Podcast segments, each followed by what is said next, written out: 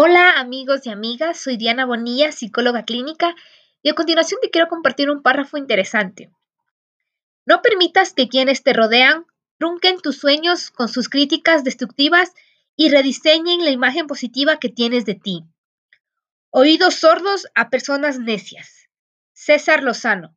Esto fue Diana Psico y Mente.